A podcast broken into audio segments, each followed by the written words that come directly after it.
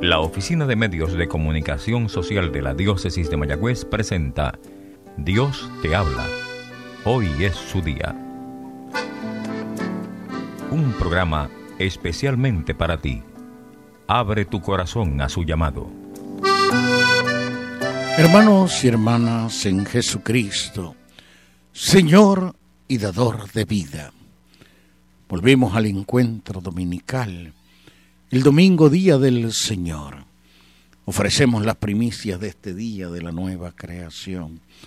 En alabanza, adoración, glorificación de la Trinidad Santa. Todos los bautizados vivimos nuestra Pascua semanal el domingo. Y ojalá que todo bautizado pudiera decir, quisiera decir y vivir como los mártires de Abitinia.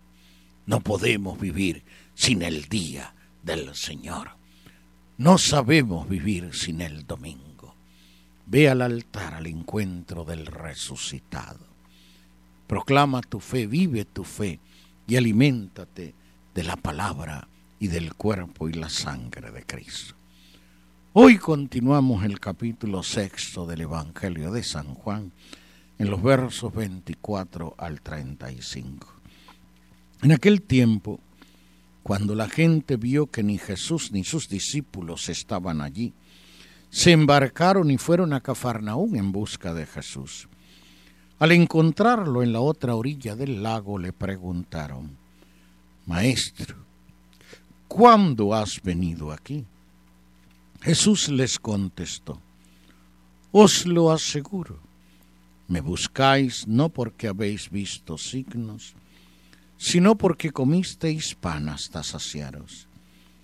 Trabajad no por el alimento que perece, sino por el alimento que perdura, dando vida eterna, el que os dará el Hijo del Hombre, pues a éste lo ha sellado el Padre Dios. Ellos le preguntaron, ¿cómo podremos ocuparnos en los trabajos que Dios quiere? Respondió Jesús, este es el trabajo que Dios quiere, que creáis en el que Él ha enviado. Ellos le replicaron, ¿y qué signo vemos que haces tú para que creamos en ti? Nuestros padres comieron el maná en el desierto, como está escrito. Les dio a comer pan del cielo. Jesús les replicó, Os aseguro que no fue Moisés quien os dio pan del cielo, sino que es mi Padre quien os da el verdadero pan del cielo, porque el pan de Dios es el que baja del cielo y da vida al mundo. Entonces le dijeron, Señor, danos siempre de ese pan. Jesús les contestó, Yo soy el pan de vida. El que viene a mí no pasará hambre, y el que cree en mí no pasará nunca sed. Palabra del Señor. Gloria a ti, Señor Jesús. Tu palabra me da vida, confío en ti, Señor.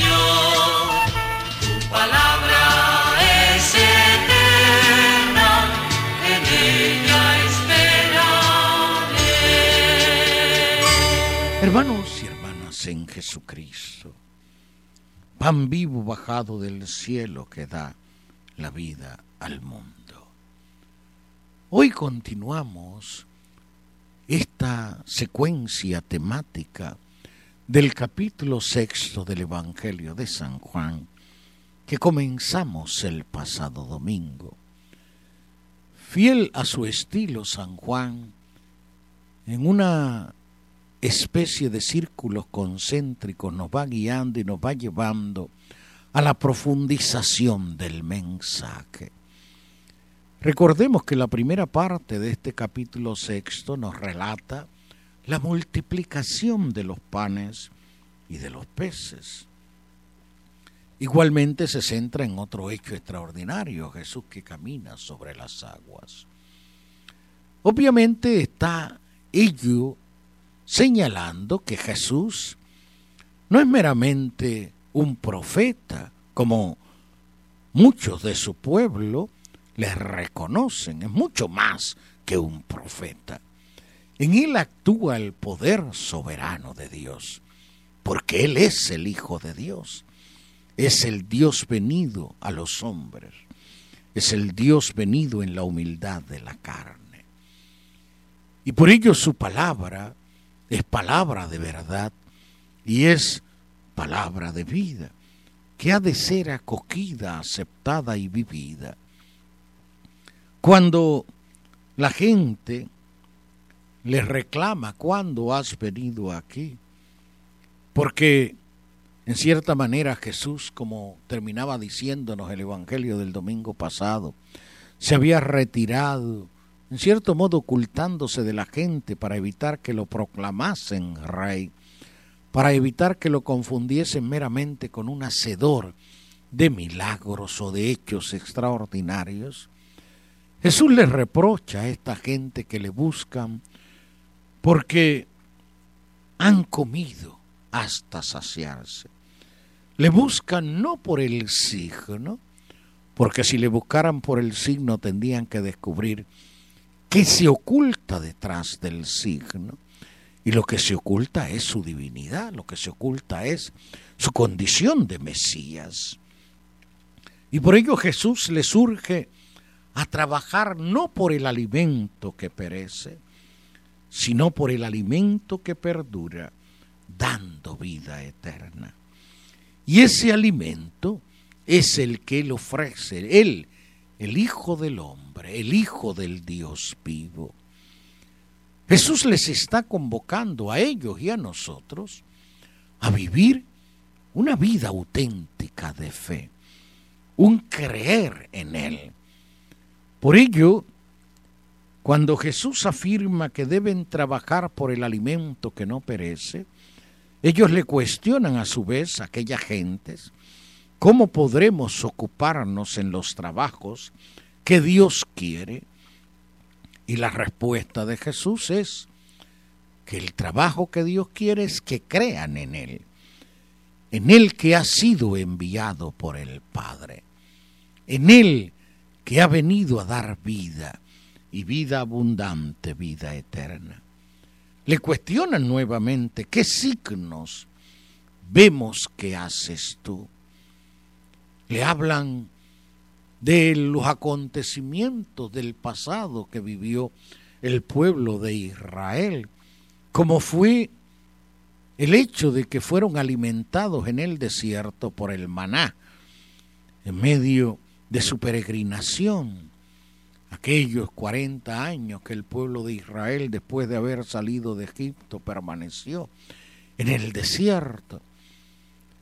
Mas Jesús les aclara y declara que no fue Moisés quien les dio el pan del cielo, sino que es su Padre quien les dio el verdadero pan del cielo. Y que el pan del cielo o el pan de Dios es el que baja del cielo y da la vida al mundo. Ellos entonces piden a Jesús, danos siempre de ese pan. Y Jesús comienza a clarificar el misterio, comienza a exponerles lo que será el mensaje central y fundamental contenido en este capítulo sexto de San Juan y que se va a ir desarrollando y profundizando en los versos siguientes que tendremos ocasión de comentar y reflexionar en los próximos domingos. Yo soy el pan de vida. El que viene a mí no pasará hambre y el que cree en mí no pasará nunca sed. Jesús es el verdadero pan de vida. Y lo es en primer lugar como el que proclama la palabra de salvación.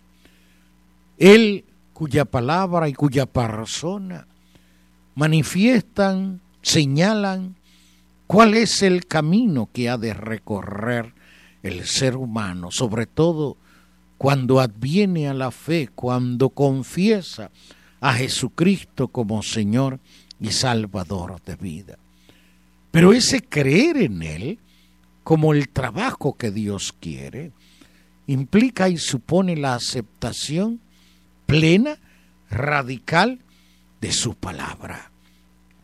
Hoy debemos detenernos en esta consideración. Cuando hablamos de que creer en Él supone la aceptación plena y radical de su palabra, ¿qué consecuencias derivan para nuestra vida?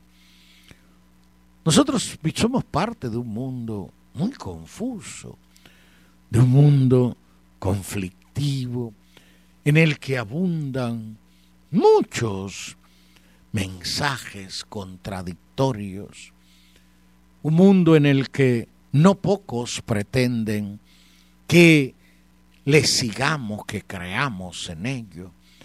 Ahí están los prepotentes de nuestro mundo, que se sitúan en las diversas áreas o estamentos de lo que podríamos llamar los círculos del poder de nuestro tiempo, de signo político, de signo económico, incluso artístico, en el que se nos proponen modelos determinados, modelos variados, unos se presentan como democráticos, otros son realmente totalitarios. De uno u otro nos vienen abundantes colonizaciones ideológicas que hoy pretenden imponérsenos, por ejemplo, la ideología de género, entre otras, no la única, corrientes de pensamiento en los que se pretende en nuestro tiempo, en nuestros días, silenciar al mismo Dios, en cierto modo proclamar la muerte de Dios. Tenemos líderes políticos en el mundo, tenemos magnates económicos en nuestro mundo, que hoy inclusive literalmente manifiestan que debe destruirse toda expresión religiosa porque estorba, porque es obstáculo e impedimento para seguir una agenda muy concreta para establecer un nuevo orden mundial. Y no nos quepa duda de que detrás de muchos acontecimientos recientes que hemos vivido en la historia humana se encuentran esas pretensiones y que detrás de todo ello, sin lugar a dudas, también está el imperio del mal, está la acción del maligno, que ya Jesús le llamó el príncipe de este mundo, que con su sagacidad engañará a no pocos, engañará a muchos y tristemente a la mayoría. Creer en Jesús es optar y apostar por la fidelidad a su palabra, la fidelidad al Evangelio. Y una fidelidad que más que nunca hoy requiere que optemos por la defensa de la vida desde el origen, desde la concepción hasta la muerte natural. Una fidelidad que hoy más que nunca nos exige optar y defender la familia, el matrimonio entre un hombre y una mujer, la función paterna, que es la de educar a sus hijos sin intervención de fuerzas extrañas. Los hijos no le pertenecen al Estado ni a ningún gobierno. Los hijos son tutela de sus padres y son ellos los que tienen que sembrar principios, valores inquebrantables, orientación de vida. Hoy el totalitarismo ideológico pretende quitar a los padres la tutela en la formación de sus hijos, porque parte de esta pretensión de ir en contra del designio de Dios. Vivamos fieles a la palabra de Jesús. Dios te habla. Hoy es su día. Les ha hablado el Padre Edgardo Acosta. La Oficina de Medios de Comunicación Social de la Diócesis de Mayagüez presentó Dios te habla Hoy es su día. Comentarios o sugerencias pueden ser enviadas a mecomayagüez.gmail.com o al apartado 2272 en Mayagüez, Puerto Rico 00681.